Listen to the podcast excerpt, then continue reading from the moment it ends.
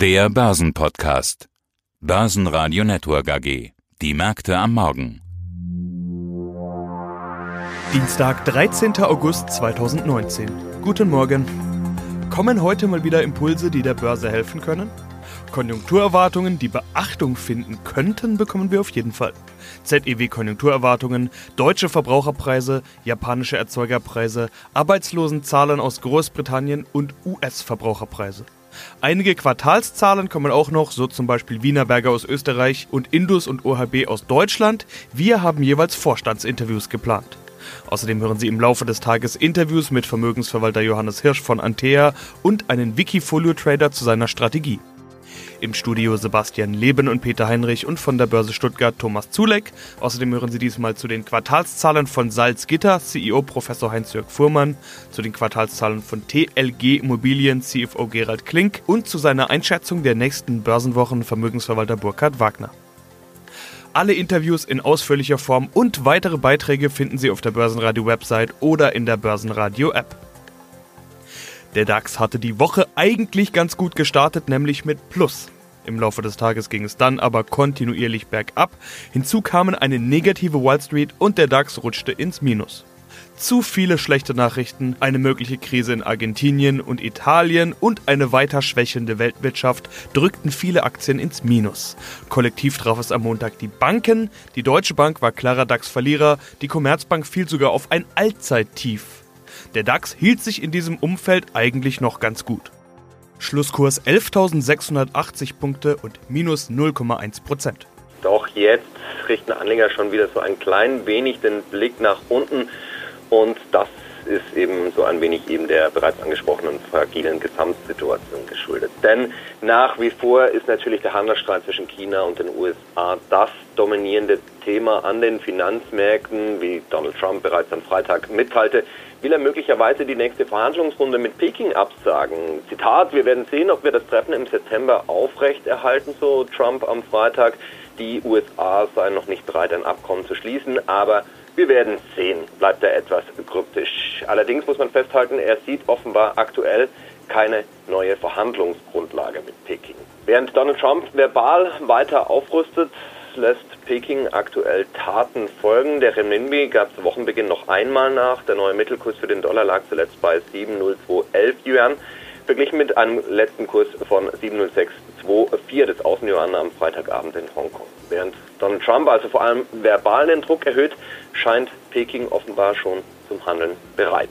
Schauen wir uns in diesem Zusammenhang noch eine ganz andere Geschichte an, die in der vergangenen Woche so ein klein wenig unterging. Denn US-Unternehmen bereiten sich in diesen Tagen offenbar bereits auf eine weitere Eskalation im Handelsstreit vor. Laut einem Bloomberg-Bericht von vergangener Woche sind Warenhäuser rund um den Hafen von Los Angeles nahezu komplett ausgebucht. Nur ein bis zwei Prozent der zur Verfügung stehenden Lagerfläche ist derzeit noch leerstehend. Das ist tatsächlich ungewöhnlich wenig, denn immerhin beläuft sich die Gesamtkapazität der Lagerflächen auf fast 550 Millionen Quadratmeter.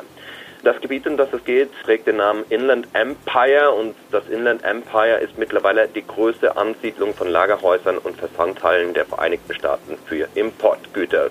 Gut 50 Prozent aller Importe aus Fernost kommen eben rund um die Häfen von Los Angeles oder Long Beach an und werden dann eben in Inland Empire zwischengelagert. Die Fläche, und das veranschaulicht auch noch ein wenig, über was wir hier reden, ist laut Bloomberg äh, groß genug, um 9 Millionen Fahrzeuge darin unterzubringen. Also das, was wir aktuell sehen, vor allem auch im Zusammenhang mit den Daten aus China, die wir in der vergangenen Woche gesehen haben, spricht doch stark dafür, dass es eben bei US-Unternehmen aktuell schon so eine Art Hamsterkauf gibt.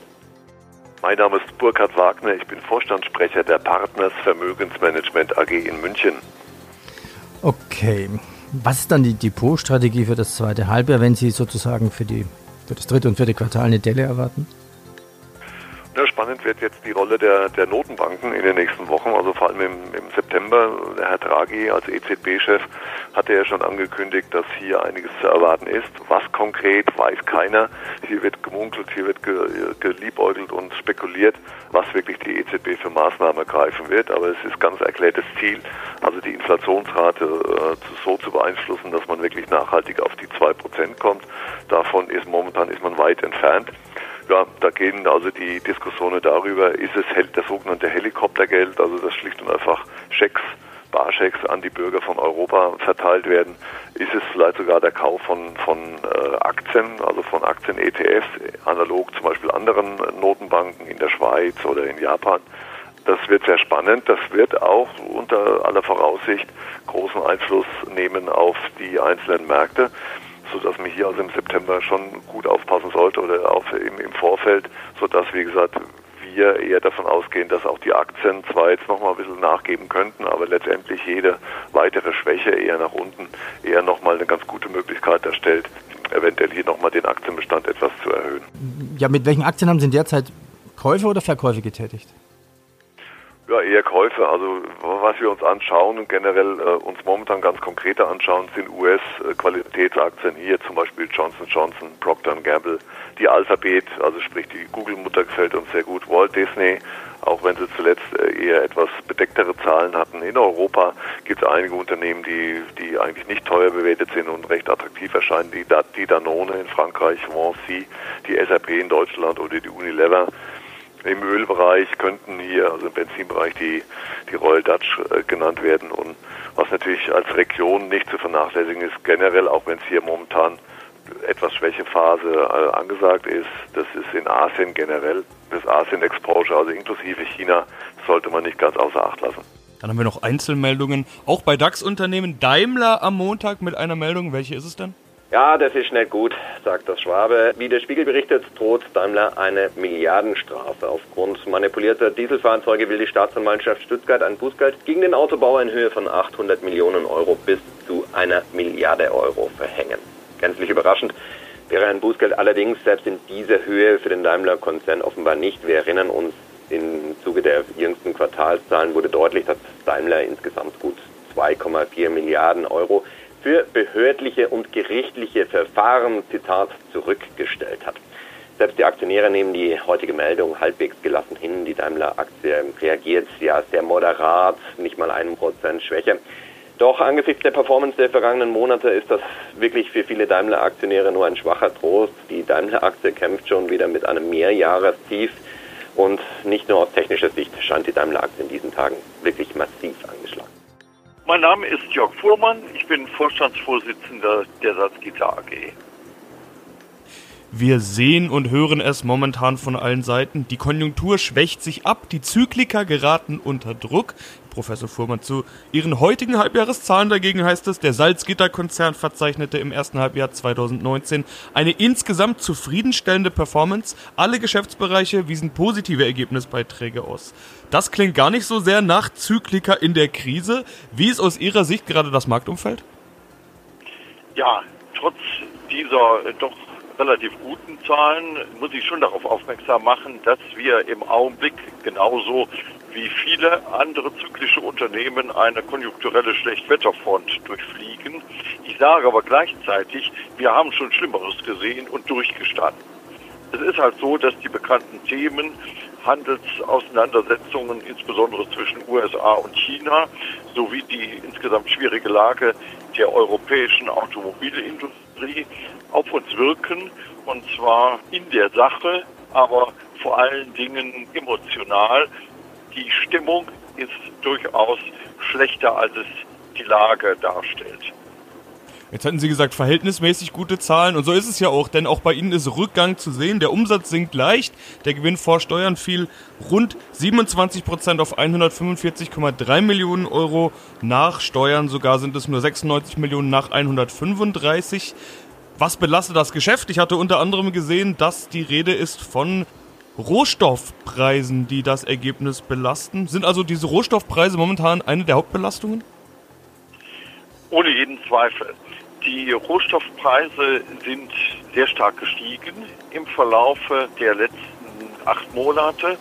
Und das ist ja zurückzuführen auf beispielsweise das Dammbruchereignis in Brasilien. Und es war nicht möglich, dies im europäischen Stahlmarkt weiterzugeben. Ganz im Gegenteil, die Erlöse waren rückläufig. So sind wir in einen ziemlichen Margensqueeze geraten. Und dann haben wir noch Osram. Das wird ja so langsam eine Neverending Story. Haben wir schon ganz oft in unseren Marktberichten drin gehabt. Da geht's hin und her. Und es geht weiter hin und her. Wohin geht's denn diesmal? Ja, vielleicht ist die Story kommenden Donnerstag beendet. Denn in den Bieterkampf um Osram ist nun auch der österreichische Zensurchip-Hersteller AMS eingestiegen. Am Sonntagabend stellte der steirische Konzern ein offizielles Kaufangebot über 38,50 Euro je Aktie in Aussicht. Das AMS-Gebot liegt somit gut 10 Prozent über den vorliegenden Geboten der beiden Finanzinvestoren Bain Capital und Carlyle und kommt somit auf ein Gesamtvolumen von 4,3 Milliarden Euro. AMS, wie bereits angesprochen, erwartet bis kommenden Donnerstag eine Antwort von Osram. Dazu muss man sagen, bereits im Juli bekundete der steirische Konzern schon einmal sein Interesse an Osram. Damals allerdings ist die Finanzierung gescheitert. Zumindest dieses Problem scheint mittlerweile gelöst. Laut einem Bericht, laut verschiedenen Medienberichten muss man an dieser Stelle eigentlich sagen, wollen die beiden Großbanken HSBC und UBS gut 4,2 Milliarden Euro finanzieren. Teil dieser Summe will AMS offenbar durch eine spätere Kapitalerhöhung refinanzieren welche wiederum von den beiden Banken garantiert wird. Das klingt komplex, ist aber am Ende des Tages vielleicht gar nicht so komplex. So sehen das zumindest auch die Anleger, denn die Reaktion der Anleger ist relativ eindeutig. Während die AMS-Aktie um fast 9% nachgibt, stattet die Ostrom-Aktie heute ordentlich durch, legt um fast 8% zu. Ja, es ist einfach so, eine Kapitalerhöhung schmeckt vielen Anlegern meist deutlich bitterer als ein sich eben abzeichnender Bieterkampf. Guten Tag, Herr Leben. Mein Name ist Gerald Klink. Ich bin Finanzvorstand der TLG Immobilien AG. Und wir sprechen über Ihre Halbjahreszahlen 2019. Sie sind ein Immobilienunternehmen und wir sehen da Steigerung, wichtige Zahlen, Mieterlöse 4,8% plus auf 114,8 Millionen Euro, FFO, also die wesentliche Immobilienkennzahl, 5,5% plus auf 71,5 Millionen Euro. Ja, der FFO sogar leicht überproportional gestiegen, mehr als die Mieterlöse. Wie gut ist im Rückblick aus Ihrer Sicht das erste Halbjahr gewesen? Also das erste Halbjahr läuft bei uns erwartungsgemäß. Also wir haben, so wie Sie es gerade schon zusammengefasst haben, das so in unsere Budgets aufgenommen. Wir sind mit dem ersten Halbjahr sind wir zufrieden. Der wesentliche Beitrag, den wir im ersten Halbjahr hatten, war unsere Bewertung. Das machen wir alle sechs Monate bewerten unsere Immobilien neu und die haben natürlich in den heutigen Märkten wieder zugelegt. Wir haben über 400 Millionen Bewertungsergebnis und das hat dazu geführt, dass unser Net Asset Value, also unser Eigenkapital, um 13,3 Prozent gestiegen ist. Nimmt man dann die Dividende noch hinzu von rund dreieinhalb Prozent, haben wir an den sogenannten Total Shareholder Return um mehr als 16 Prozent gesteigert. Und das ist für uns als erstes Halbjahresergebnis ein sehr gutes Ergebnis. Sie sagen aber auch, dass das ja gut war durch aktives Portfolio, Asset und Property Management sowie mehrere erfolgreiche Finanzierungsmaßnahmen. Vor allem die Finanzierungsseite dürfte für Sie als CFO ja besonders wichtig sein. Es gab unter anderem eine Kapitalerhöhung. Was hat sich noch getan? Also was meinen Sie jetzt mit Portfolio, Asset, Property Management und Finanzierungsmaßnahmen? Ja, also beim Asset Management, das ist das Wichtigste für Werte schaffen. Also wir wollen nicht nur von der Yield Compression hier in den guten Märkten, insbesondere Berlin leben, wo draußen die, die Preise auch ohne Steigerung der Miete steigen, sondern wir wollen unsere Mieten steigern und das ist uns im ersten Halbjahr auch wieder gelungen. Sie haben gerade die Zahlen genannt. Like for Like heißt das bei uns im Bestand mit 3,3 Prozent. In unserem strategischen Bestand haben wir die Mieten steigern können.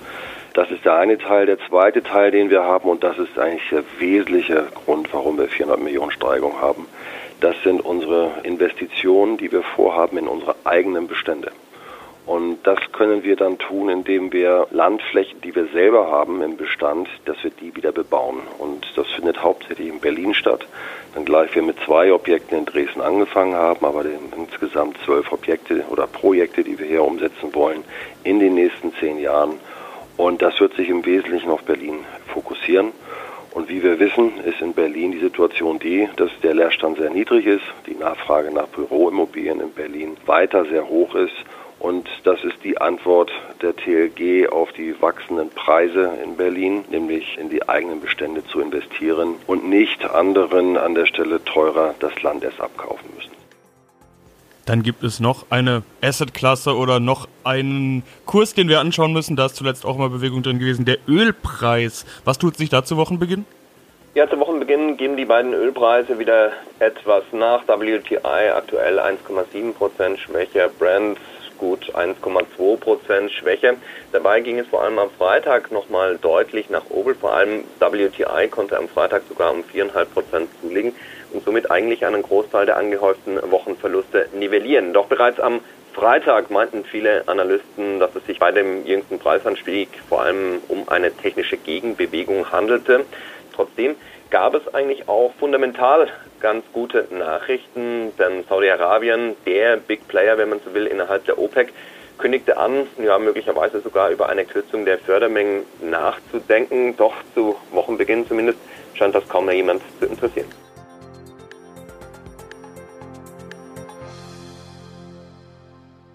Börsenradio Network AG. Die Märkte am Morgen.